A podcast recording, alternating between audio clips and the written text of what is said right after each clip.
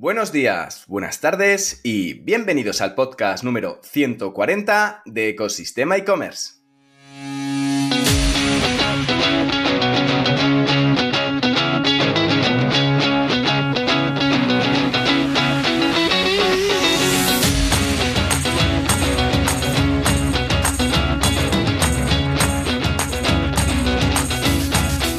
El podcast donde encontrarás todo lo relacionado con el mundo e-commerce, herramientas, trucos, noticias, emprendimiento y muchísimo más para crear tu tienda online o hacer crecer la que ya tienes. Hoy comenzamos nueva sección en el podcast, con lo cual vamos a hacer una introducción un poquito diferente a la que estás acostumbrado, porque inauguramos hoy los Casual Fridays. De hecho, hoy no tenemos frase del día, porque el formato lo estamos cambiando específicamente para esta sección. Al micrófono, Javier López, consultor de e-commerce y fundador de ecosistemaecommerce.com. Y conmigo a mi lado, Luis Miguel del Cerro, socio de 1 más 1 Comunicación, entre las que se encuentran algunas publicaciones muy conocidas en el mundo de la bici, como MTV Pro y Mayot. Buenos días, Luis, ¿cómo estás? Pues muy bien, aquí encantado de, charlar contigo en podcast. Charlamos mucho en, en la barra del bar, pero, pero poco en, la primera vez que hablamos en el podcast. A ver si conseguimos trasladar alguna de las cosas que. Bueno, no, mejor Lo que hablamos en el bar, mejor. No, no, eso se queda ahí. No, no. Lo bueno es que te he engañado, por fin, después de unos cuantos meses, te he engañado a que vengas aquí a hablar al podcast. Y además repetidamente. Bueno, es que tampoco tenía yo, aparte de la agenda, tampoco tengo yo muy claro qué, te puedo aportar, pero bueno, vamos a ver. Vamos a ver si, si hay, algo que podemos hacer. Ya, explicaremos lo que es el caso Freire un poquito más adelante. Vamos a, vamos a ver, yo creo que lo primero de todo, lo primero es un poco presentarnos un poco, ¿vale? Vamos a empezar, esta es una nueva edición, se llama Casual Fridays, ya vamos a explicar después por qué hemos hecho esto de Casual Fridays y cuál es el motivo, pero lo primero, yo creo que lo primero es lo primero, y Luis, eh, ¿quién eres tú? Para que te conozcan. Pues, pues complicado, ¿de día o de noche? Más bien de día. Más bien de, eso. Más bien de día, por el tema del PEGI. El, Luis, Luis de día, pues eh, nada, trabajo en Uno más Uno, somos una. Voy a contar más bien lo que hacemos. En, Uno más Uno hacemos, tenemos una. Somos una agencia de, focalizada en la comunicación digital. Eh, también tenemos una parte de agencia puramente la que damos servicio a clientes y otra parte editorial, la que tenemos cuatro, cuatro medios, MTV Pro, Ion Mag, Enduro Pro y Moto 1 Pro. Básicamente estamos especializados en el mundo de la moto y del, y del ciclismo. Y también la parte de agencia, pues solemos dar servicios a empresas relacionadas con estos, con estos dos mundos. Y luego además también participo en un proyecto de, canal de YouTube que es eh, Garaje, Garaje Hermético. Entonces, bueno, comunicación digital aplicada a cosas que suelen ir relativamente rápido.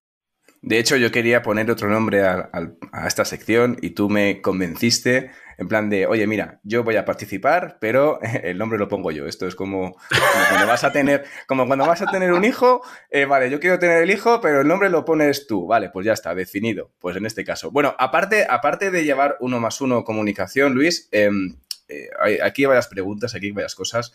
Tienes Garaje Hermético. ¿Cuántos eh, suscriptores tenéis en Garaje Hermético? Pues, pues, pues eh, ya casi 650.000 suscriptores. Eh, no sé exactamente el, número, porque hace tiempo que, en el caso de Garaje ya no estamos muy pendientes de las, de las Vanity Metrics, pero podemos decir Vanity que estamos... Metrics, buen tema, buen tema para hablar, Vanity tema, Sí, sí. pero vamos, estamos en más de 600.000 suscriptores. La verdad es que estamos muy, muy contentos porque es un proyecto que va cuando, cuando arrancó sobre todo iba a contracorriente de lo que eh, mucha gente o piensa o cree que debe ser, debe ser YouTube. Mm. Y una pregunta, ¿cuánto Garaje Hermético es bastante novel? O sea, no es un canal de 5 o 10 años. ¿Cuántos años lleva? Pues arrancamos en 2019, eh, finales de 2019. Y, luego, fíjate, pues llegó, llegó, la, llegó la pandemia, que fue muy duro eh, a nivel de creación, pero fue muy agradecido a nivel de, audiencias porque fue cuando se disparó el, consumo. Entonces, yo creo que ahí tuvimos un, momentum, que dicen ahora. Eh, mm. Pero vamos, ya, ya en 2019, antes de que llegara la pandemia, fue un canal que, entró muy bien porque en el mundo del motor eh, no había, había muchos, había bastantes canales, pero nosotros lo que cubrimos fue, digamos, un poco de, no sé cómo llamarlo, historia, cultura del motor, un canal didáctico eh, para todos los aficionados y bueno, pues yo creo que, llegamos en un momento clave. Nos pasó lo mismo en MTV Pro hace, hace años. MTV Pro es un proyecto que tiene, por ejemplo, ya muchos más años, que ya tiene 11, 11 12 años y en su momento, claro, llegamos en un momento en el que no había muchos medios digitales. Es que el tema de la comunicación en los medios es muy importante en el momento. La gente habla de estrategia, pero estar en el sitio adecuado en el momento adecuado también es muy... Clave, totalmente. Totalmente. Bueno, aparte de esto, eh, también eres historiador. Sí, yo me licencié en historia y empecé el doctorado en geografía. Y no lo acabé, entre otras cosas, porque eh, empecé con mi, con mi propia empresa mm. eh, de desarrollo web. Empezamos con diseño y desarrollo web y, mm. era incompatible absolutamente. Tengo que, tengo que, decir que Luis y yo nos conocemos hace unos cuantos años y, el objetivo un poco, bueno, ahora, ahora explicaremos qué es Casual Friday, pero el objetivo es un poco trasladar todas esas tertulias, por así decirlo, o charlas o, desviaciones mentales que tenemos en, digamos, eh, eh, en un en, una terraza con una caña con un vino y trasladarlo a formato podcast, sobre todo porque Luis es un poco Luis GPT, un poco, o sea, pregúntale, tú en vez de preguntarle a Google, pregúntale a Luis que, te suelta directamente el speech sobre cualquier tema eh, y mira que le, que le he forzado. Pero bueno. Es una, eres una estrategia para ligar, que una vez que ya tengo eh, una mujer y una hija, pues la tengo que aplicar a otras cosas. Es una fuerza que tengo que aplicar a otras cosas. Una cosa que no he dicho y que yo creo que es importante eh, en, estas cosas es eh, que ya son 20 años en, la movida. Entonces, por eso, por eso, decir que cuando, creo que ahí tenemos cosas que, contar, eh, porque al final yo creo que en esto también la experiencia es, es un grado, ¿no?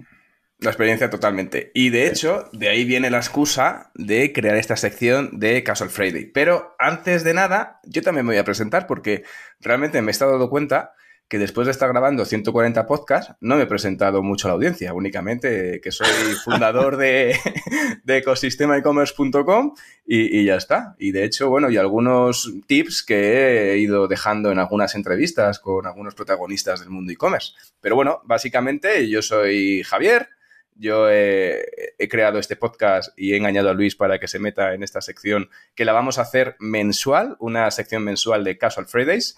Y, y vamos a mirar qué, podemos sacar de, estas charlas, a ver si podemos sacar algo de, algo de interés. Em, bueno, yo soy Javier, yo también, igual que, Luis, eh, no con uno, sino con dos, con dos niños en, mi haber. Eh, dos cachorros que, quitan bastante tiempo y que son amorosos, pero bueno, es un poco también el camino del emprendedor, ¿no? No solamente eh, la dificultad de crear un proyecto, sino de equilibrarlo con la vida, con la vida familiar. Y bueno, pues yo estudié periodismo, he trabajado en varias multinacionales en diferentes sectores, siempre en el mundo marketing, e-commerce, eh, negocio digital, desarrollando diferentes proyectos y hace unos cuantos meses eh, pues a lanzarse al mundo del emprendimiento con varios proyectos y este canal que, estáis escuchando es precisamente uno de los proyectos de emprendimiento que estoy desarrollando y que a ver a dónde nos lleva. Pero bueno. Un, licenciado en historia y uno en periodismo. Es decir, estamos aquí por supervivencia, porque era eso o, estar en el McDonald's sirviendo Big Macs. bueno, lo que, sea, lo que sea, Los, caminos, como dice, los caminos del Señor son inescrutables. Pues en este caso, los caminos del digital son inexplorados. Vamos, así que vamos a ir probando cosas. Eso también es importante. Yo creo que también el, en esta generación en la que yo creo que también estás, somos una generación de estudiar cosas, pero te topas con el digital y con el momento de, de erupción de Internet y todo lo que, lo que supuso. Y yo creo que te, te enganchas. También te confieso, eh, seguramente muchos lo hemos hecho también porque, bueno, veías una cosa que, molaba, que la que veías oportunidades y, bueno, pues eh, también seguramente por eso, también porque dices, bueno, te ves licenciado en historia y dices, aquí hay oportunidades y aquí, aquí puedo aplicar mi conocimiento y ahí, y que te vas. Fue un poco en plan de, oye, pues mi, padre quiere que sea empresario, pues no, voy a, voy a estudiar historia para fastidiar. No, no, a mí, mi, padre, mi padre lo que quería era que no me muriera de hambre y que fuera un hombre de provecho. Entonces eh, estaba... Oposita, le, te dijo, oposita. No, no, que va, macho. Mi padre nunca, tío. Mi padre nunca, nunca me dijo oposita y, ve, y ve a los seguros ni nada, todo lo contrario. Mi padre lo único que sí que, digamos, el, es maestro industrial y entonces el, que estuviera, el que hiciera algo para, para conseguir un trabajo y seguir la secuencia de estudias, trabajas, creces, eh, la, campana de Gauss salarial, etcétera, etcétera. Y ese tipo de cosas, pues la tenía, las tenía muy, muy en la mente. Y es verdad que es una cosa muy curiosa, porque por las notas que yo tenía y tal, pues era como, pues, hacer empresariales parecía una, una, buena opción. Entré un año en la facultad de empresariales y dije, esto no es para mí. De hecho, la mitad del año yo estaba en la facultad de, o sea, que yo estaba matriculado en empresariales, me iba a la facultad de, de, historia, a la Facultad de Filosofía y Letras de la Universidad de Alcalá. Y luego ya me matriculé a escuchar, de sí, de oyente, a disfrutar. A mí es que fue un shock. Eh, entrar en empresariales fue un shock porque mm, fue horrible. No me. Es que para empezar no me creía nada de lo que me contaban. Me parecía todo tan absurdo precisamente por, porque veía a mi padre. Mi padre tenía un puesto de dirección y veía lo que había en casa y me creía muy poco de lo que había ahí. Luego tampoco me, me molaba mucho el no sé cómo explicarlo, o sea, el rollo general. Sí, bueno, el sistema, el sistema, el sistema en sí. Sí, no sé, no, no, no, también, también siempre he dicho que también puedo ser un momento de, de que no estaba precisamente en el, en el sitio adecuado en el, en el, momento adecuado, porque luego al final, yo el último año de, de, carrera en historia, todavía no me había licenciado y estaba en una notaría haciendo una, una empresa. O sea, que es cierto, eh, cierto. Tú creaste tu empresa con 23, 24 años, la primera, ¿no? 23, 24, sí, ¿no? Sí, sí, sí. Eh, que además, pero fíjate, también eh, son las cosas del, flow, que es por supervivencia. Es decir, nosotros estábamos en la universidad haciendo webs para proyectos educativos en un laboratorio que había, Laboratorio de Humanidades de la Universidad de la Facultad de Filosofía y Letras. Empezamos a hacer proyectos para adaptar una tesis, hicimos la web de un departamento, adaptamos material digital.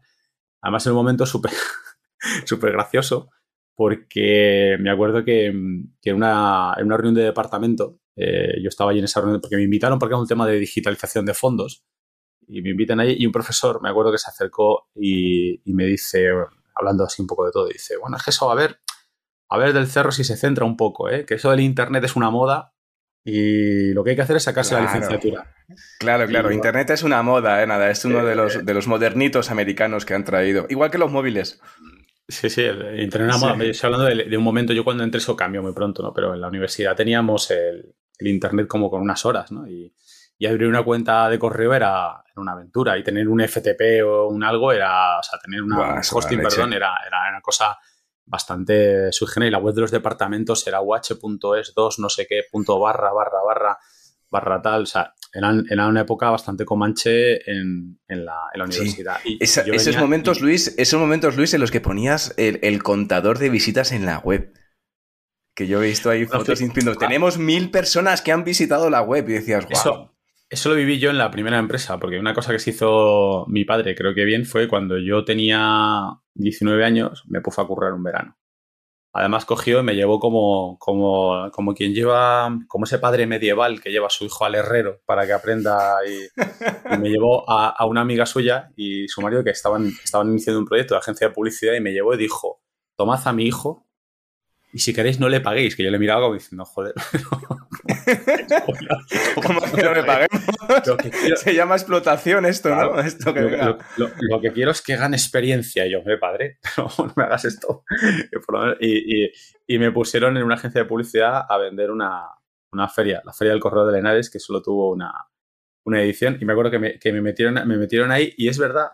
Lo que pasa es que yo estaba muy contento porque, claro, mi padre me dijo, te voy a meter en este lío y para que puedas moverte y hacer tu trabajo, te voy a comprar un, te voy a comprar un coche de segunda mano. Me compré un coche, un Opel Ascona.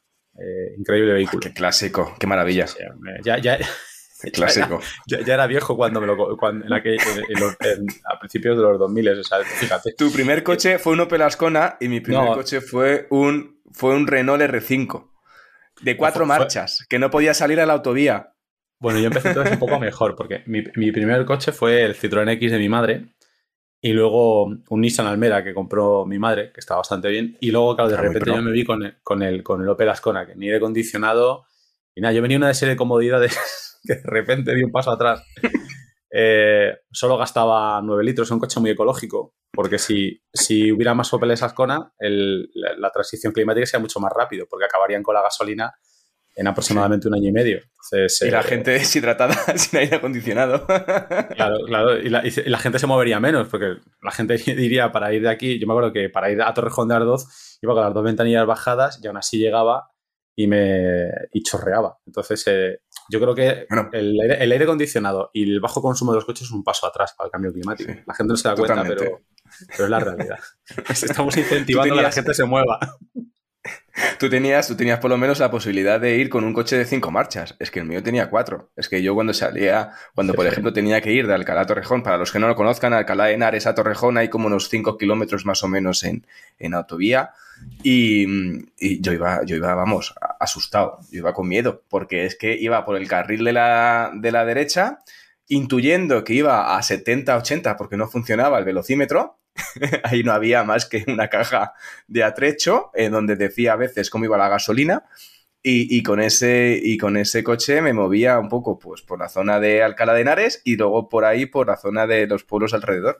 Pero con bastante miedo, ¿eh? dificultades. No te quejes, anda que no molaba el Super 5. ¿Era el 5 o el no, hombre, hombre, hombre, hubiera sido, hubiera estado genial, pero si hubiera tenido un Super 5. Pero es que yo tenía el, el, ah, el 5 que era la, la, versión básica, básica, eh, vamos, eh, tres puertas, color rojo, por supuesto. Es que yo creo que solo fabricaba en ese color. Y... había, más, que de hecho el 5 innovó mucho en el tema de colores. Fue una de sus grandes ventajas y de lo que... Pues el mío el rojo. O sea, el típico Renault 5 TL rojo con sus mm, spoiler em, de plástico gris y, por supuesto sin cabezales. Sin cabezales ahí en el... En el sin reposacabezas. Sin, sin reposacabezas, sí. Una de las grandes Jugándome la vida. jugándome la, vida. O sea, se hacían unas índices cervicales cuando no se partían el cuello directamente. Por lo menos era Madrid Valladolid. Por lo menos tenéis un producto Made in Spain. Estaba hecho en, ya, Fasa Renault. Ya. Ya, bueno, bueno. Y de ahí hemos pasado, bueno, ¿y qué, qué, has pasado del coche Plascona? ¿Qué pasaba con el tema de la feria? Ah, no, pues me pusieron ahí a, a, sufrir y, y, vender la feria y bueno, pues eh, me, sirvió, sin duda alguna para, bueno, pues para descubrir lo que era el mundo, el mundo de la venta y, y todo este tipo de, todo este tipo de cosas. En ese Tampoco sé muy bien hacia, Dijiste, papá, quiero ser artista.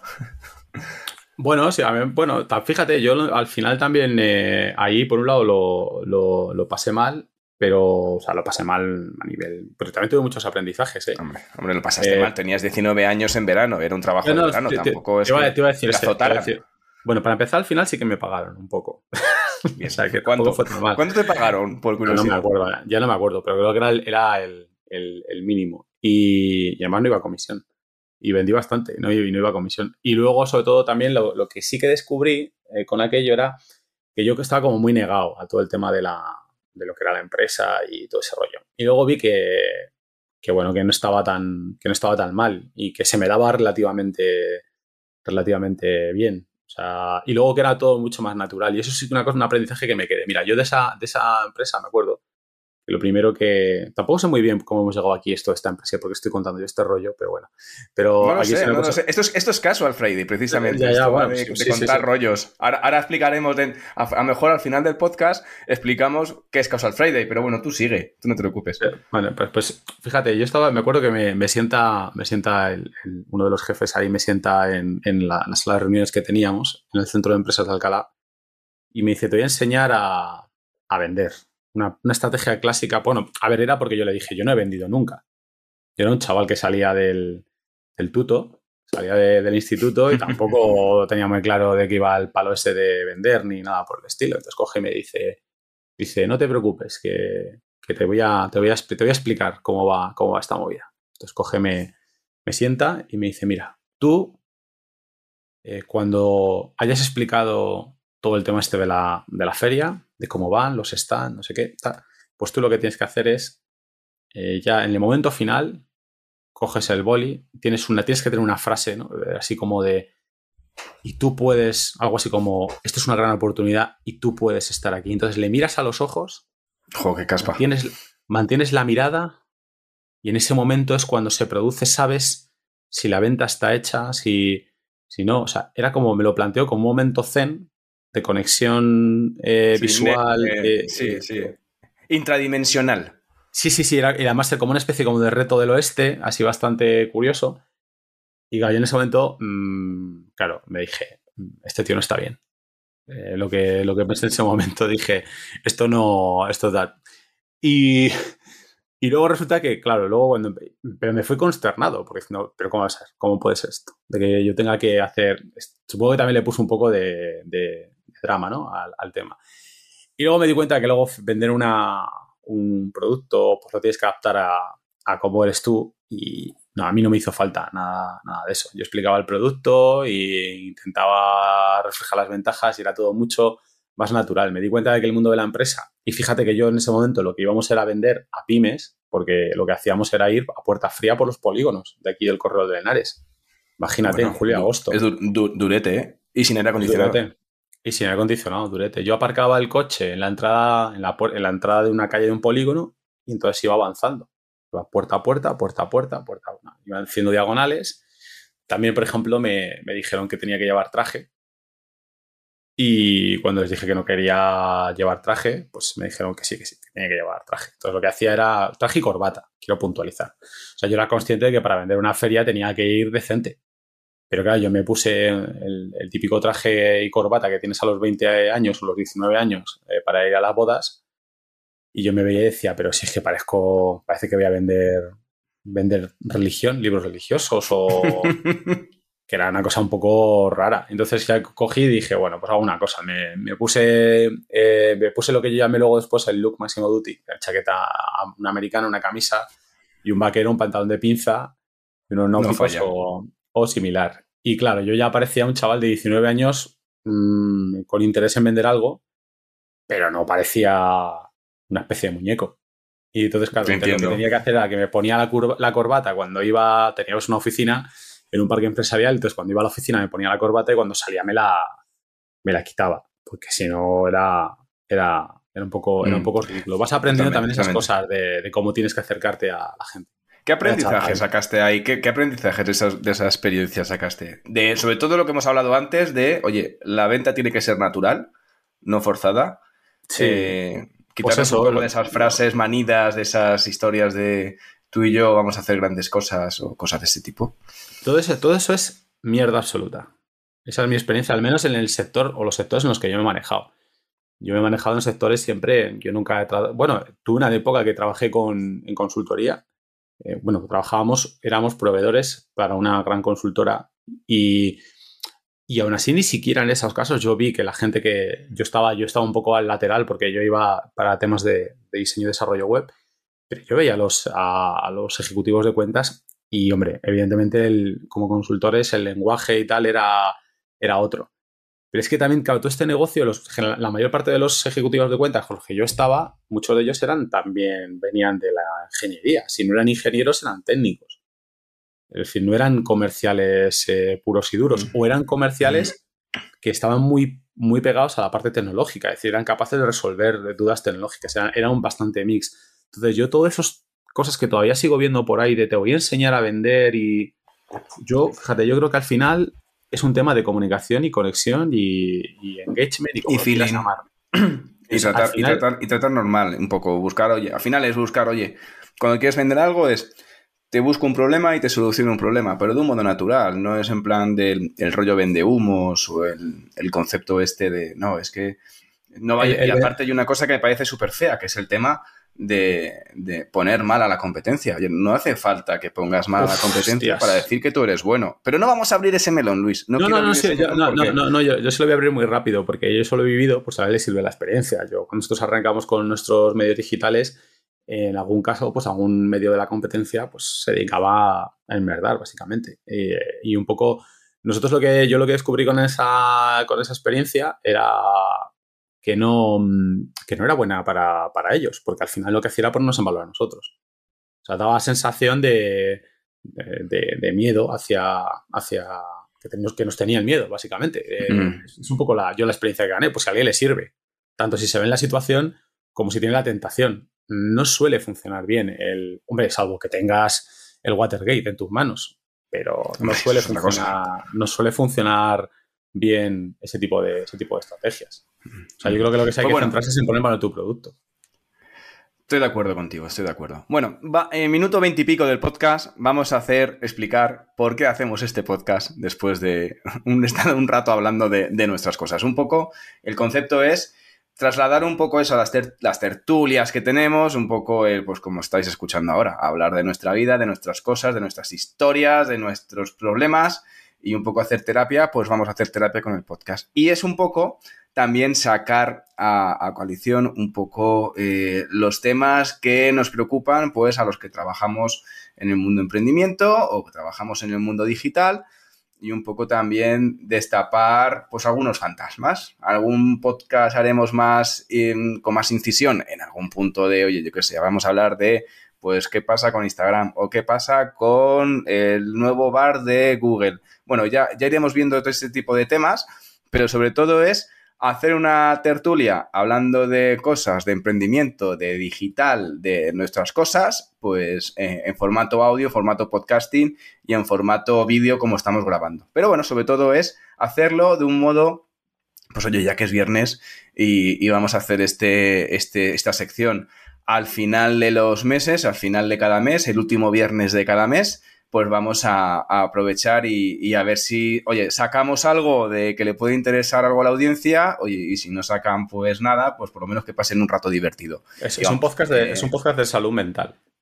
Sí, bien dicho, bien dicho. Porque una de las cosas que yo creo que a mí, por ejemplo, me ha ayudado del podcasting, eh, yo, yo arranqué el podcasting un poco de que habla de temas de empresas y tal, buscando soluciones, y me di cuenta de que soluciones y trucos no es fácil. Eh, no, es, no, es, fácil encontrar. Yo creo que, por ejemplo, tú ahí haces un trabajo eh, muy generoso porque compartes todo con... Eh, estás haciendo una labor de, contar las cosas, de, hablar sobre herramientas, sobre estrategias, sobre ese tipo de cosas que, y, hay, muy poco de eso en el, en el, en el universo en el universo podcastero y, y, YouTube, youtubero, lo cual yo creo que la gente que esté con el tema de e-commerce te lo, te lo debe agradecer profundamente pero en general yo entraba buscando un poco eso y a veces no lo encontré, pero lo que sí empecé a encontrar es una comunidad de gente hablando de, temas de digital y emprendimiento y me di cuenta de que lo que más me interesaba era la parte del marco mental.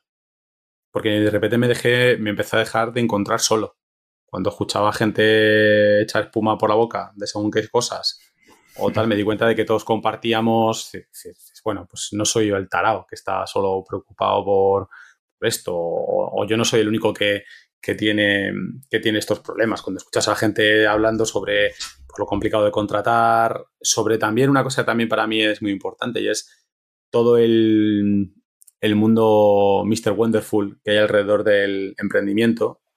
Sí, eh, con consejos. vamos a hablar de eso hoy. Vamos a hablar de eso hoy, Luis. Vamos a hablar. Con, me apetece hablar. Pues me apetece pues destapar de cosas de estas. No, sobre todo con mucha frase hecha y con muchas estrategias y con mucha gente que repite estrategias de Silicon Valley, como si tener eh, arrancar una empresa en Albacete fuera lo mismo que arrancarla en Silicon Valley. O sea, no tiene que ver. Por mucho hub tecnológico que haya en Albacete, de hecho. Bueno, es que en España no existe. encontrar un hub. Mm, es que son, son cosas absolutamente. De hecho, yo con los podcasts, como sabes, yo al principio del podcast eh, hago lo de la frase del día. ¿Por qué hago lo de la frase del día? Porque yo cuando estaba en la carrera de periodismo, yo me acuerdo que me compraba todos los días El Mundo. Y cogía, iba a la estación de tren, iba al kiosco. Cuando había un kiosco en la estación, en aquellos años, me compraba El Mundo y lo primero que hacía era leerme la portada y hacer una visión así diagonal y luego me leía la frase. Me gustaba mucho leer la frase del día. Y luego leía el artículo que había en el mundo en la contraportada, que en aquella época creo que estaba Paco Umbral, en aquella época. sí, sí, exacto. Estaba ahí con su...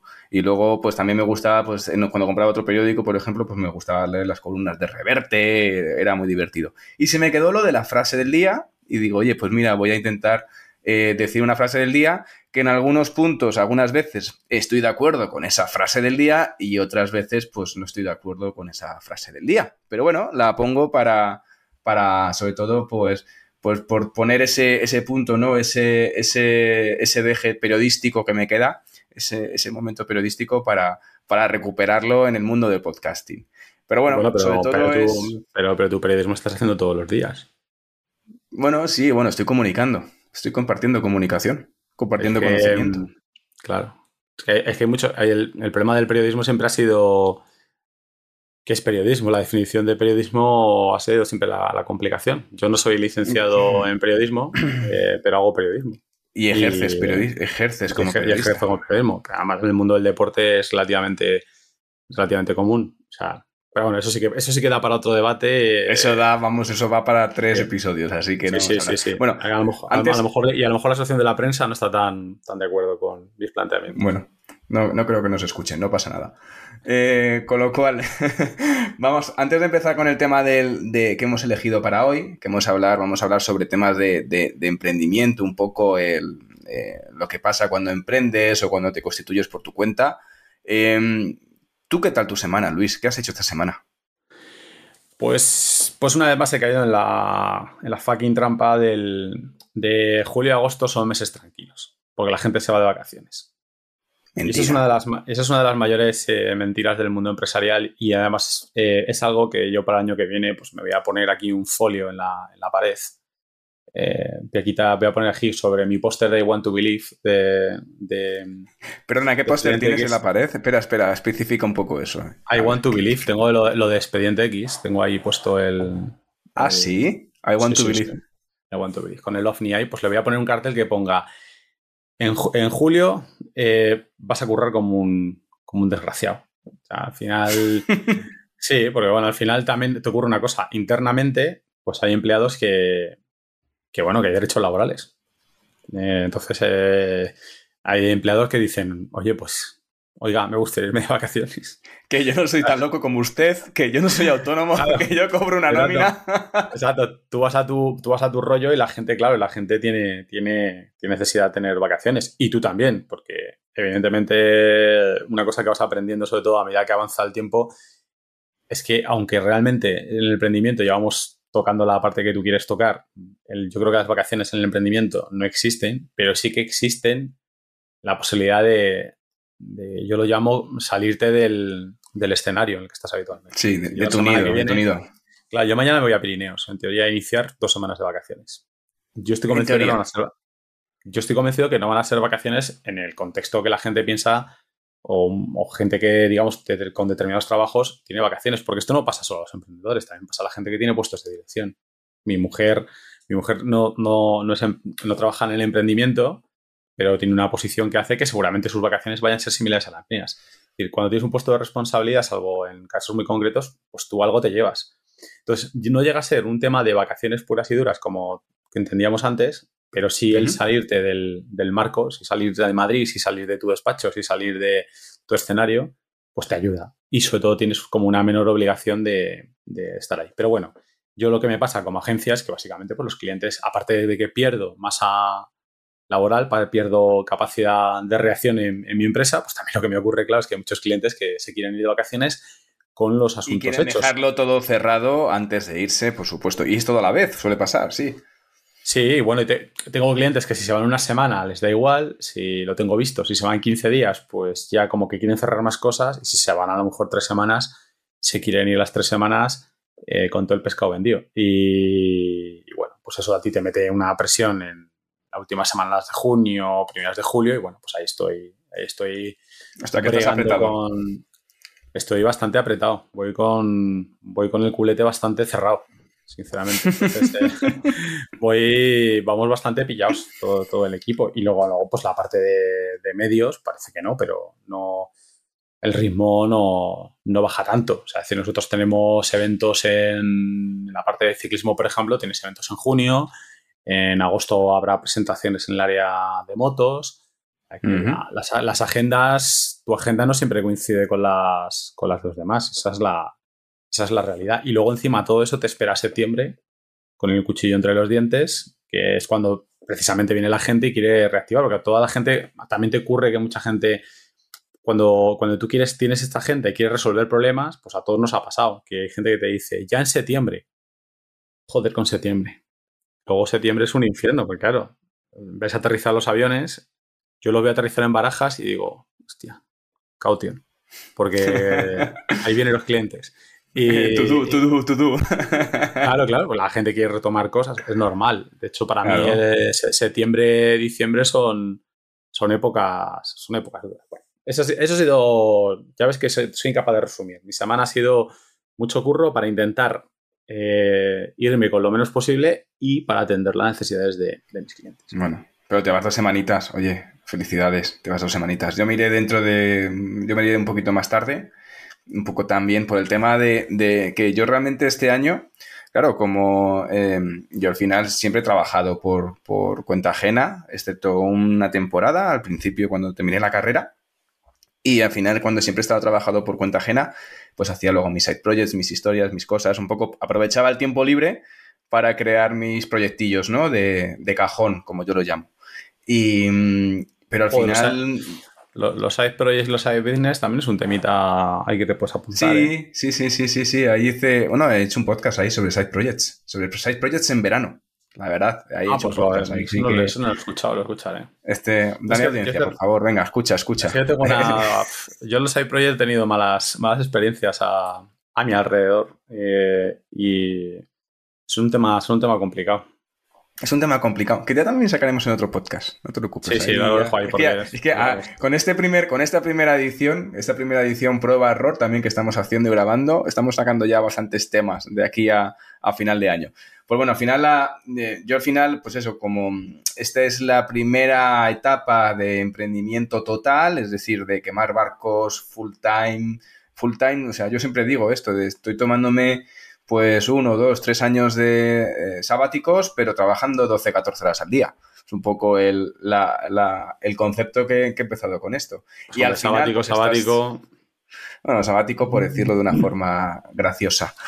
Y, con todo esto al final, em, bueno, pues tampoco estaba pensando yo mucho en vacaciones hasta que pareja, Rachel, me llega y me dice, oye, que, hay que irse de vacaciones, que hay que empezar a mirar. Y yo, ah, ¿eh? Y ahí como que te sacan de tu, nube, ¿no? De tu historia, que tú estabas ahí con tus, con tus escaletas, tus podcasts, tus proyectos, tus clases, con todo, y diciendo, ah, que, nos tenemos que ir de vacaciones. Ah, sí, vale. Pues ahí un poco estabas, como te dabas cuenta de que estabas demasiado embebido, ¿no? En, tu día a día y que...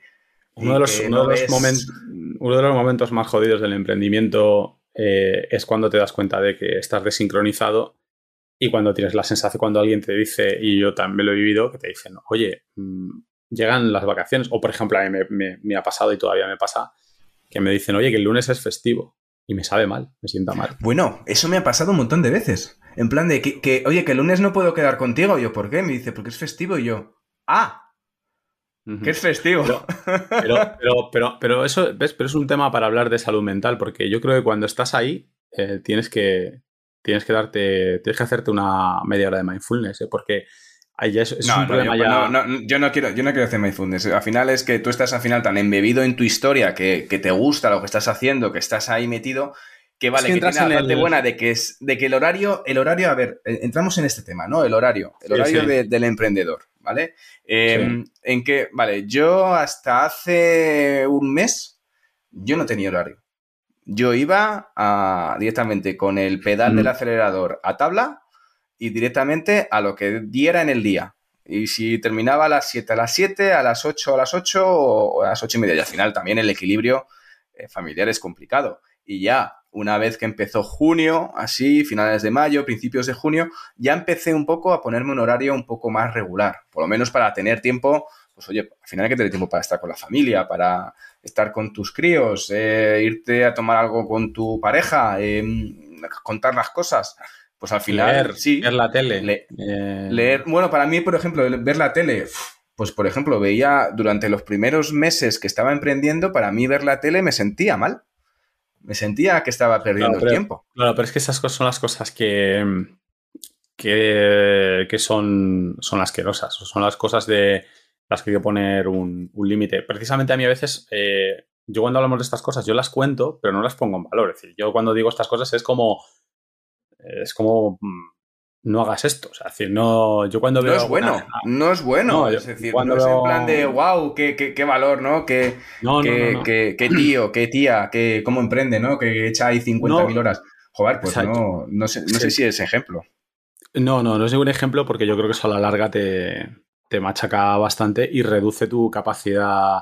Mira, siempre decimos en ciclismo, por ejemplo, siempre decimos que la, que la comodidad es rendimiento. Es decir, si tú te compras una bici como la que tienen los corredores del Tour de Francia, es una bici rápida, pero es una bici torturadora. Y tienes otras bicis mucho más cómodas. Y siempre decimos lo mismo. Es decir, al final, comprarte una bici rápida como la que llevan los corredores del Tour, que en el ciclismo puedes, si tienes 10.000 euros a mano puedes hacerlo, pues lo que ocurre es que seguramente vas a llegar al final del día mucho más torturado y alguien que venga con una bicicleta más cómoda, más confortable y tal, pues te va, te va a adelantar en la, eh, al final porque a él sus hombros le van a funcionar y a ti seguramente no porque estarás harto de ir con el culo más alto que la cabeza. Entonces, son, son situaciones en las que yo creo que no hay que presumir. De hecho, por ejemplo, este rollo eh, emprendedores de vídeo vertical que he visto ahí del emprendimiento es currar 18 horas y no sé qué. A ver, el emprendimiento es eso y puede serlo y a veces lo es, pero no hay que tienes que darte cuenta de que eso no es bueno, eso no es una buena idea, porque te va a mermar físicamente. No, porque explotas, explotas, explotas y petas. directamente y ya. Y, muchos de los proyectos se van precisamente, Luis, muchos de esos proyectos se van porque el emprendedor peta, porque el emprendedor no puede más, porque... Yo, te, eh, pongo, mi ejemplo de la primera empresa que yo fundé, que, que arranqué con mis, eh, con mis compañeros de facultad a los 20 y pico.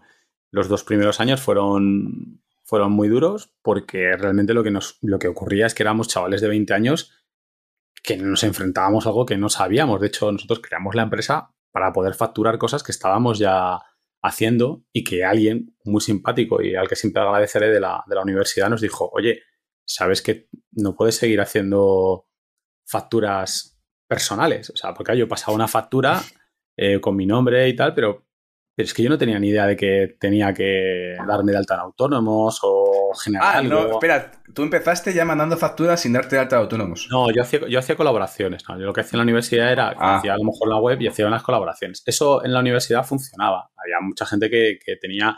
Pero claro, eso funciona si tú presentas una colaboración de. Sí, puntual en enero y otra en abril y otra el año siguiente. es, como dar clases, es como dar que das clases esporádicamente y no te dedicas regularmente a ese tipo de negocio. Claro, lo que pasa es que yo empecé, hacíamos la web de un departamento, hacíamos lo del otro y de repente, claro, empezabas a mandar eh, colaboraciones prácticamente mensualmente. Entonces, eh, alguien de la universidad me llamó y me dijo, me llamó a su despacho y me dijo, oye, si quieres seguir haciendo esto, es que va a venir la agencia tributaria y te va, y te va a coger y te va a crujir. Y claro, yo de repente dije, ¿agencia qué? Y eh, yo sé que mi madre había trabajado en Hacienda, ¿eh? pero, pero claro, me dijeron, me dijeron, no, mira, es que pasa esto y tal. Y es cuando ya de repente despiertas y dices, venga, voy a informarme. Me fui a la agencia tributaria, me informé, me di cuenta de que tenía que contratar una gestoría, que no sé, cuando me quise dar cuenta estaba en un notario, con tres personas más y haciendo la sociedad.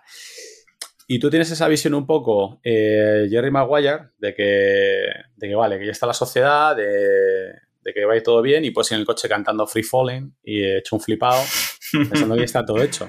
Pero luego empiezas... una pregunta, perdona, perdona que te interrumpa, Luis. Em, una pregunta, ¿hiciste pacto de socios cuando formaste la empresa? No, no, no, hostia, eso podemos hablar también mucho, eh, porque eso también es una, es una parte. Mira, el, a lo que voy, que me enrollo. Eh, tú córtame cuando me, cuando me enrolle. Pero lo que, lo, que, lo que me ocurría fue que yo empezamos con esa empresa, por resumir, al principio fue muy duro, porque no sabíamos de nada. O sea, a mí la primera vez que nos llegó, hicimos un par de proyectos muy chulos, uno para la universidad y otro, y, otro también para, un cliente de fuera, y estaba súper contento porque habíamos facturado, pero yo no me daba cuenta eh, o yo no sabía que la universidad en aquel momento tardaba meses en pagar que nosotros generamos IVA. Entonces, de repente llegó el trimestre. El la, famosa tensión, la famosa tensión de caja. Claro, llegó el IVA y yo tuve que ir a mis padres y pedirles dinero para pagar el IVA. O sea, son esas cosas que, tú, que tú descubres a palos, porque tampoco, también la gente te dice, no, pero la gestoría te asesora. La gestoría te asesora lo justo. Gestoría, eh, bueno, en fin, gestoría te cobra y, a ver, proactividad. Proactivo tiene que ser tú, pero pregúntale. Te digo, yo, yo he tenido, ahora tenemos una gestoría que es eh, en mi empresa que es mucho más proactiva. Es que al final también no le puedes pedir a alguien que te cobra 100 euros al trimestre que te, que te gestione, que sea un controller. O sea, no. No. No. O sea, te va a hacer el trimestre, te va a hacer tal y poco más, ¿no? Y, y si tienes suerte, pues, te asesorará más, más o menos o te alertará más, más o menos. Yo fui viviendo todo eso, también la gestión, como dices tú, del día a día, con tus socios, con tu no sé qué, porque no es lo mismo tener empleados que tener socios. el, debate y las formas de trabajar y de hablar, las prioridades personales, y más en los 20 años, son, muy complicadas. Y mira, cuando nosotros empezamos a ganar dinero con la empresa, a tener salario, estuvimos dos años sin, cobrar, eh, básicamente yo tenía un business angel, que eran mis padres, que pagaban la gasolina para que yo fuera a vender. Mm. Eh, de López Ascona. empresa, en el Opel Ascona, efectivamente. O sea, e, e, ese era mi business angel. Entonces, cuando yo llegué ya a un momento en el que la empresa daba dinero, estaba tan agotado, Javi, que la vendí. Vendí mi parte a, mis socios. no podías más, no podías más. No podía más, no podía más. Y sobre todo, e, el tener dinero, o que la empresa empezara a dar dinero, me, lo hice porque hay gente que dice, bueno, ¿y por qué cuando daba dinero la vendiste? Bueno, porque era más fácil venderla. Porque era, mm. era, era un momento en el que yo mentalmente, o sea, me, sentía bien con ellos, diciéndole, bueno, que al final se la quedó uno, solo uno de los socios, diciéndole, mira, te doy algo que funciona, no, te, no, te como, no, me piro dando un portazo o te meto en un marrón, porque una cosa que la gente tiene que entender es que si emprender es complicado, desemprender es mucho más complicado. Quedar debajo de una sociedad limitada es, un jari bastante interesante. Eso es verdad. Un día, si quieres, hablamos porque es lo fácil que es abrir una empresa y lo difícil que es cerrarla. Eh, sobre pues todo cuando tienes deudas, además. Eso ya es un quilombo. Yo, yo me puse en la situación y yo dije: Yo tengo dinero, yo le doy a quien se la quede, le doy algo que funciona y encima es algo atractivo. Es decir, que quien se lo quede, él se lo va a querer quedar. No Y aún así, una, mi socia, eh, Laura, decidió, decidió también, también irse. La empresa sigue escapando. Sí, pero, entonces, bueno, pues eh, pero es muy curioso. Te quemaste, vamos, básicamente, básicamente que te quemaste. Te llegaste un momento diciendo, mira, aunque esto ya empezamos a tener ya atracción, eh, habías echado tantas horas, un poco, tan desequilibrio un poco físicamente, claro, sí. Engordas más, te cuidas menos. Bueno, tenía, tenía 20 y pico años y pesaba 100 kilos. O sea, tenía estaba, estaba destrozado, no, no montaba en bici. tampoco es que esté yo ahora como Chris Froome, pero vamos, eh, estoy físicamente, no, estoy, bien, pero, pero he estado peor. O sea, tengo margen para empeorar. Siempre hay margen para empeorar. Siempre, siempre hay margen para empeorar. Episodio del podcast. Sí, sí, sí. Es así. Entonces, yo eso lo cuento a veces por decirle a la gente, cuidado porque el, sobre todo el emprendimiento, el problema muchas veces del emprendimiento es que no hay, que, hay una serie de partes eh, que tú no conoces. muchas veces también la gente está pensando en la idea de proyecto. No es, que además, también el tema del emprendimiento, Javi, no es lo mismo. Se habla del emprendimiento en general, pero el emprendimiento tiene muchas caras. No es lo mismo gente que yo veo que está en el rollito startup y que eso es otro rollo, porque esa gente, digamos que tiene, mm, que tiene una mente adaptada a eso. Eh, que lo de abrir, cerrar, eh, contratar, despedir. Sí, bueno, que la llevan haciendo años, que la llevan haciendo años, o que el tema que están acostumbrados a pedir pasta en rondas. Es decir, que a lo mejor, pues, o gente de 25 o gente de 30, esto apenas es el concepto del emprendedor, depende de la edad que, que le pilles, ¿vale? Una cosa es el emprendedor de los 25, que está sin mochila, sin cargas familiares, sin preocuparse por la hipoteca de final de mes y de que, mm, oye, pues emprendo porque no me apetece meterme de becario, me lo invento, ¿no? O hacer un máster o tal, me pongo a emprender y, oye, ole sus narices, y me encanta la gente ahí con veintipico años eh, con decisión, pero otra cosa es, oye, emprender a partir de los 40 que esa es otra historia. Que ahí ya metes cargas familiares y ya la montaña rusa te hace clean, clean, clean, clean. La montaña rusa tengo... fíjate, depende un poco, porque eh, yo creo que tú tienes, eh, si emprendes eh, más mayor, yo porque empecé con los 20 y sé muy bien, cuando empiezas con 20, solo que estés muy bien asesorado, tengas la cabeza muy amueblada, también depende de dónde vengas. Si tú emprendes con 20, pero vienes de un entorno empresarial o vienes de estudiar en una facultad de, empresariales, pues bueno, también yo las cosas que me di cuenta en empresariales y por las que me pide de, aquella jaula era de que tampoco me te formaban. Te enseñan a emprender. No, no te enseñan para emprender ahí. a mí no te enseñan a, lo que son las palancas. Es que en una empresa está la idea, pero luego están las palancas. Está el día a día, macho, está la caldera. Y la caldera, el problema es que cuando tienes una pyme, sobre todo cuando eres un emprendedor de pyme, hostia, es que la caldera es muy importante y estar subiendo entre la planta noble y la caldera eh, es, es, muy jodido. Es decir, estar a la vez que estás intentando llevar adelante una idea, pero luego tienes que estar con la gestoría, haciendo los trimestres, eh, presentando los impuestos, el, el, jodido formulario del INE de la encuesta de no sé qué.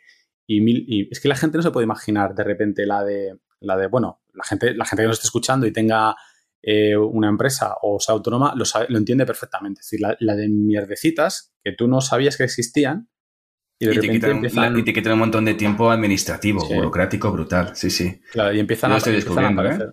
Claro, pero, pero tú con 40 años lo afrontas de manera mucho más... Más abierto, más abierto, sí, como un tema de aprendizaje. Me, incluso, incluso, ostras, eh, me vas a más loco, pero, joder, el primer trimestre me parecía divertido, en plan de, oye, vamos a emitir, vamos a ver, o sea, no es un juego, porque esto al final se trata de, te, gusta, de vida.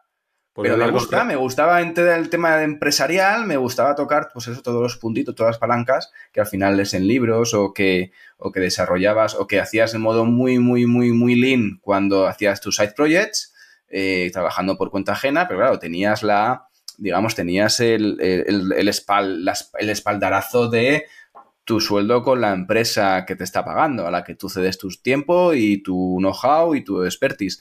Pero otra cosa es cuando ya estás ahí metido en faena, ya estás ahí full time y empiezas a trabajar aparte de, oye, el tema de constituir la sociedad, el tema de ver los trimestres, el tema de, oye, ¿Qué me puedo desgrabar y qué no? ¿Qué pasa con el tema del IVA? ¿Con qué tipo de IVA? No te, no te, puedes grabar nada. Sí, sí, sí, claro. Eso es, lo que he, lo que he aprendido en, mis conversaciones con la agencia tributaria, no te puedes grabar nada. No, a ver, yo, con el tema del emprendimiento, básicamente, lo, este debate tiene, un, tiene un punto un poco, un poco complicado porque cuando a veces se habla de emprendimiento, yo creo que el emprendimiento como concepto no existe o no es, o no es debatible, porque los emprendimientos son ya te digo, muy distinto. No es lo mismo el rollo startup que el, rollo de alguien que está haciendo una tienda de una tienda de ropa en la calle. El emprendimiento, podríamos hablar, cuando hablamos de emprendimiento... O montar un bar, por ejemplo. O, montar un bar, o, o sea, quiero decir, son cosas absolutamente distintas. Bueno, sí que hay algunas cosas eh, comunes, que sí que es la... Yo creo que lo único común que hay a nivel de... No hay un tema de cultura, sino temas un poco más prácticos, que es como el hecho de de las cosas comunes son que tú te haces de repente responsable de, un negocio y tienes que ser consciente de los riesgos eh, que, eso, que eso supone y bueno, pues también esto que hablamos de las cargas y sobre todo también pues el tema de los de cómo gestionas los, tiempos y cómo validas eso con la o cómo lo, unes a, la vida social, familiar, etcétera. Yo creo que social en general, porque también el tener una, un entorno de amigos eh, o, destrozar tu entorno de amistades porque de repente te conviertes en, el guardián de la cueva, cosas así tampoco, tampoco funcionan. Pero bueno, en, general, eh, por ejemplo, el tema, el tema familiar, mm, al final si tú emprendes, y ahí sí que yo creo que es común, tanto si quieres montar una startup que quiere darle los morros a Google, como si estás montando una tienda chuches, es que tienes que sentarte con, con tu principal socio, que es tu pareja si la tienes. Ah, pero eso fue lo primero que yo hice. Yo antes de emprender... Y fue lo primero que yo, y fue lo, primero que, y fue lo primero que yo te pregunté. Te dije, sí, sí, sí, sí, lo, sé, lo sé. ya, está, hablado y negociado. Es decir, es imposible, bueno, no sé, si es imposible. Eh, es muy, muy, muy difícil eh, emprender si no tienes el apoyo en casa. Es decir, eh, porque al final el emprendimiento, mi chica tiene un horario de A a B, eh, de lunes a viernes y los fines de semana no está preocupada con historias de trabajo. Gracias a Dios, no tiene esos problemas, no tiene, tiene un puesto, un puesto bueno, tiene un puesto de responsabilidad, pero tiene la libertad mental de no estar, bueno, la mayoría de las veces, la mayoría de los fines de semana, pues está más o menos liberada, ¿no? Puede desconectar. Sin embargo, yo es imposible desconectar. Al final un emprendedor está 24/7 y aunque tú no estés delante de un ordenador, tú al final le estás dándole al coco rucu rucu todo el rato y por la noche. A mí, por ejemplo, a mí, por ejemplo, alguna noche, de hecho, me he levantado, estaba dormido, yo me voy a, yo madrugo mucho, yo me levanto sobre las 6, 6 y cuarto de la mañana, me suelo madrugar. Y no quiero empezar a hablar de, no, yo soy del club de las 6, del club de las 5, eh, historias. Yo me levanto a las 6 porque tengo dos críos y necesito empezar a hacer cosas antes de que los críos se levanten y poder disponer de más horas productivas al día para que por las tardes pueda estar un rato con ellos. Y yo es, un poco la apuesta. Club de los cinco, aquí hago un llamamiento a todos estos que hacéis artículos de por qué los ricos se levantan a las 5 de la mañana, por qué no sé qué. Os podéis ir todos a hacer un poco puñetas. Bueno, si quieres le pones el space, podéis ir todos un poquito a la mierda, porque básicamente eh, el intentar generar o poner a la gente que está en YouTube, que está en redes, que está emprendiendo, que está arrancando, intentar comparar eh, a lo que hacen los ricos, que además nadie tiene ni puñetera idea de lo que hacen los ricos. Nadie tiene idea de lo que hace Bill Gates en su día a día, porque Bill Gates... No te lo cuentan, por eso son ricos, por eso no te lo cuentan. Lo, único, lo único que hacen es ir al baño igual que tú. Eso es lo único que tenemos seguro, que hasta, hasta nueva orden defecan. Pero, pero por lo demás, es que, de verdad, mm, lo que te cuenten es lo que te quieran contar. Si yo vi el documental este de Bill Gates en, en Netflix y tú ves el documental y es que te dan ganas, tío, de echar a correr a Estados Unidos, tío, darle un abrazo a Bill Gates y decirle, hazte presidente de... Ya, tío, tienes que ser presidente no de Estados Unidos, del mundo.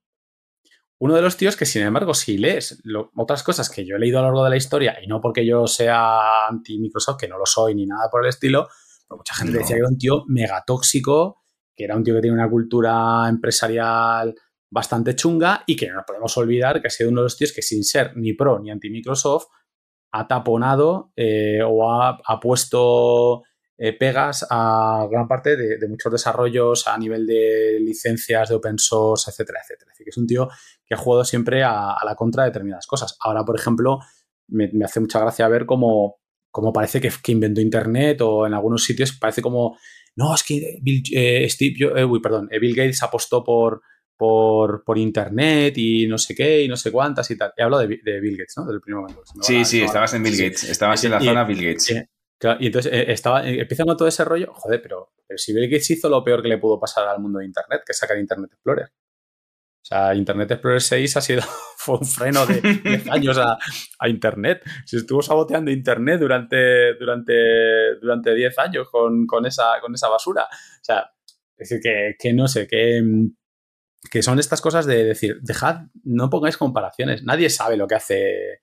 Eh, ni Nadie sabe lo que hace y al final que, aplicar, que aplicar técnicas de uno en otro en plan de hábitos y tal, pues pueden, te pueden reventar. Al final, tú lo que tienes que hacer es ir probando lo que te venga mejor a ti y tú ya te levantas a las 4, tú ya te levantas a las 6, tú ya te levantas a las 10 si quieres. Oye, al final vas a ir probando y lo que te venga bien. Hay gente que le va mejor trabajar por la mañana y hay gente que le va mejor trabajar por la tarde o por la noche. Porque son más productivos, son más creativos. Oye, cada uno es como es. Pero tienes, que hacerlo tú no porque lo haga o lo hiciera Steve Jobs. O sea, ¿tú qué tienes que ver? Con, que Steve Jobs iba descalzo por la calle. Vete descalzo tú por la calle también, ¿no? Si quieres. Bueno, porque Steve Jobs viviría donde vivía y seguramente le limpiaban la calle antes de, que él fuera por delante. Pero, vete tú por, mi barrio con eh, sin. Vamos, saludos al Ayuntamiento de Alcalá, pero vamos, que si yo voy descalzo por la calle, vuelvo con, vuelvo con, con tifus y con orrea. Eh, y dos infecciones y las piernas amputadas. Es decir, no, son cosas. Yo es que esas cosas. tampoco, tienes, tampoco tienes más la calle, tío. No, no, no parece que vives ahí.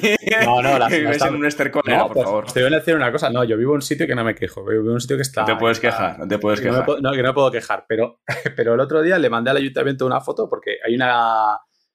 Joder, lo diré. Eh, hay una tapa de estas de eléctricas que lleva, lleva eh, con un agujero y oxidada desde hace cuatro meses, o sea, esas cosas, pasan. Pero bueno, anécdotas de barrio aparte, es decir, que no valen esas fórmulas, tío, que es que no, que es que no tienen nada que ver con el, con el día a día de la gente. La gente lo que, si quieres hacer emprendimiento, y la gente que quiera a la eh, no vender humos y enseñar a la gente a emprender, que haga lo que haces tú, que es especificar estrategias y darles estrategias válidas para desarrollar su negocio. Incluso yo diría que cosas básicas, o sea, cosas que yo lo hago, aparte que yo lo hago gratis en este podcast, es decir, que, una de las opciones que quería era en plan de, oye, pues lo cierro, lo pongo de pago, pues no, lo prefería, prefería hacerlo abierto, ¿por qué? Porque a mí me pasaba que a mí me gusta mucho el podcasting, escucho mucho podcast de emprendimiento, de negocio, de marketing, de startups, del todo, de todo, pero, joder, veía que, oye, faltaba un podcast exclusivo de e-commerce que fuera recurrente, ¿no? En el tiempo, que, no sé, como encontraba diciendo, alguno hablaba de noticias, otro hablaba de estrategias, otro hablaba de startups, hacía entrevistas,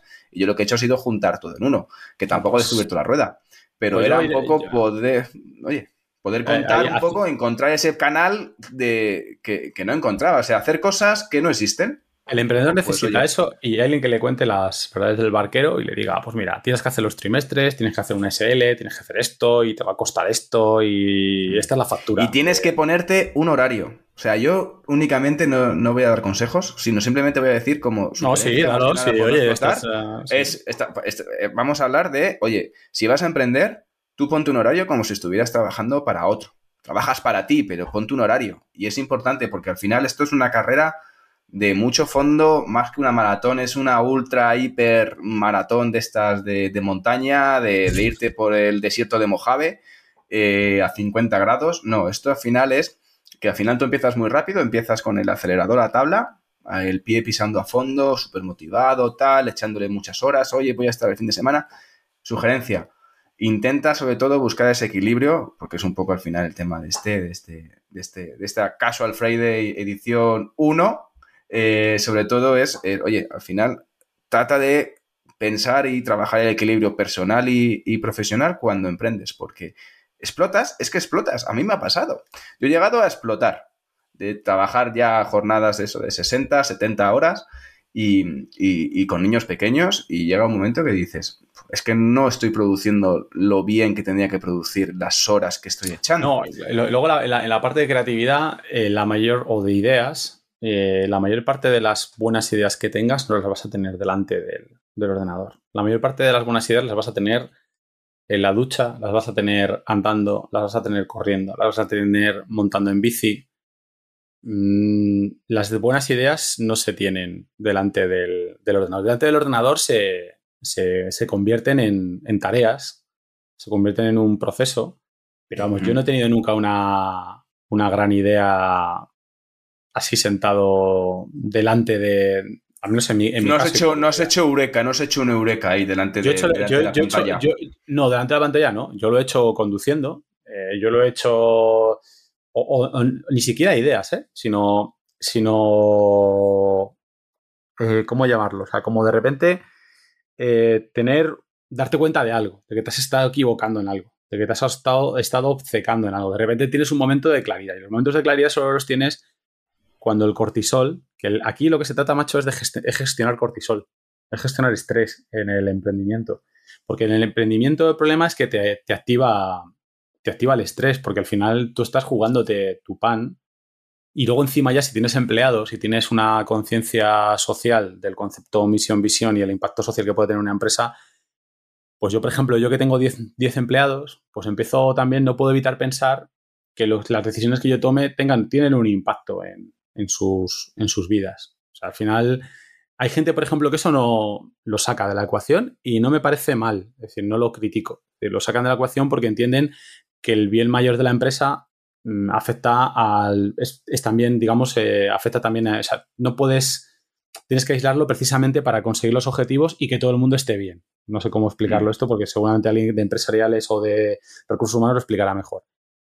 Pero hay otros que, o a mí, por ejemplo, me pasa que no consigo blindarlo mucho eso. Es decir, yo entiendo que si hago algo eh, que pueda afectar un área, pues voy a, voy a afectar para bien o para mal a, la vida de, la, gente. Entonces, cuando empiezas a pensar en todo eso, las implicaciones que tiene, eh, cuando tienes el estómago todo el día dando vueltas, eso es, eso, eso es parte, digamos, del emprendimiento. Y al final tienes que intentar manejar esa cantidad de estrés que no se va a ir, salvo que seas muy zen, o un sociópata, que también es la otra opción, ser un tío mm. que hace mucho mindfulness.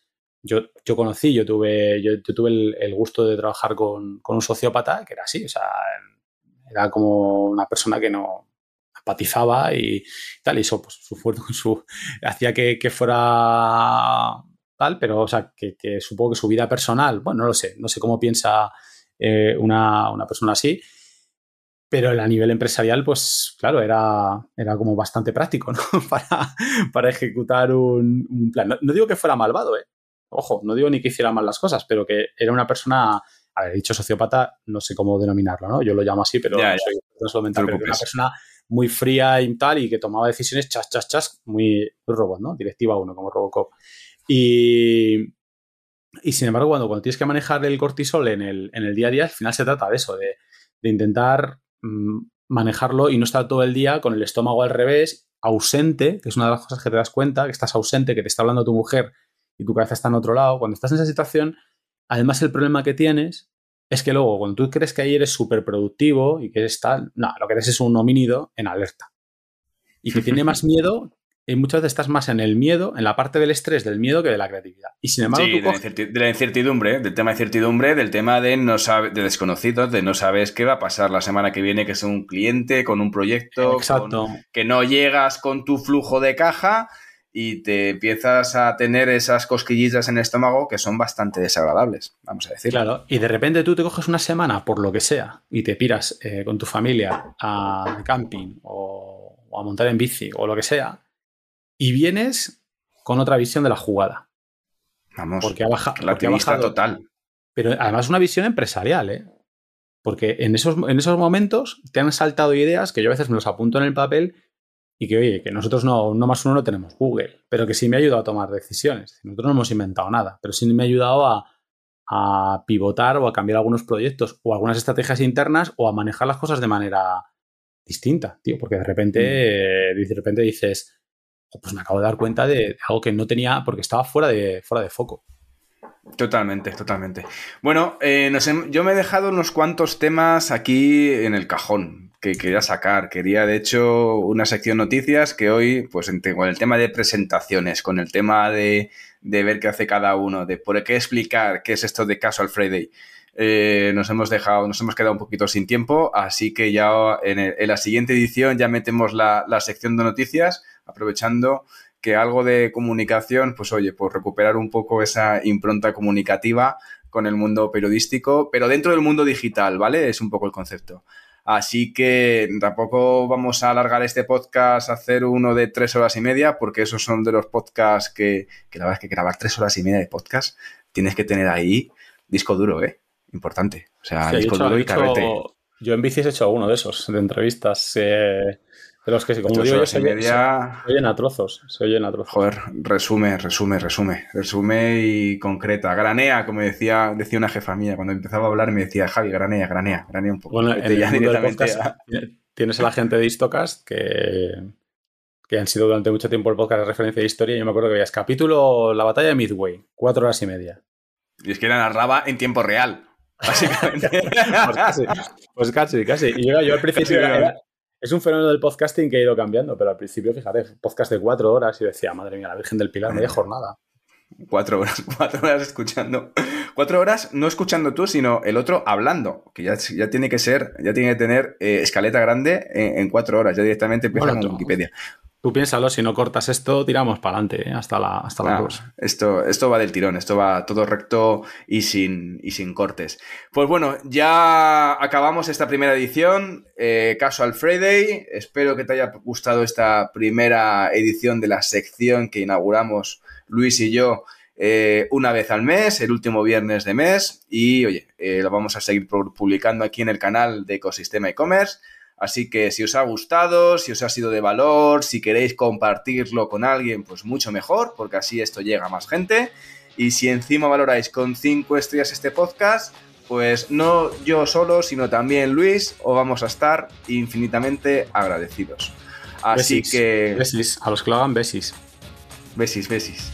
Que Luis, un placer, muchas gracias por tu tiempo eh, y por dejarte engañar, por dejarte engañar a este canal en este programa, en esta sección, porque ya es recurrente. Esto ya no es un one shot, esto ya va a ser recurrente y vas a estar ya todos los meses hablando un ratito sobre emprendimiento, sobre temas digitales y sobre muchas cosas que se nos van a ir ocurriendo.